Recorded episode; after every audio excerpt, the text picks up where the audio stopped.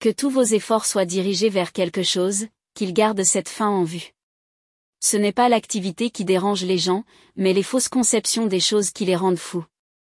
Sénèque, de la tranquillité de l'esprit, 12.5. La loi 29 des 48 lois du pouvoir est la suivante, planifiez jusqu'au bout.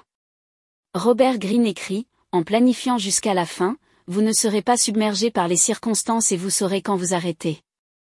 Guidez doucement la fortune et aidez à déterminer l'avenir en pensant loin devant. Le fait d'avoir une fin en tête ne garantit pas que vous l'atteindrez, aucun stoïcien ne prétendrait le contraire, mais le fait de ne pas avoir de fin en tête garantit que vous ne l'atteindrez pas.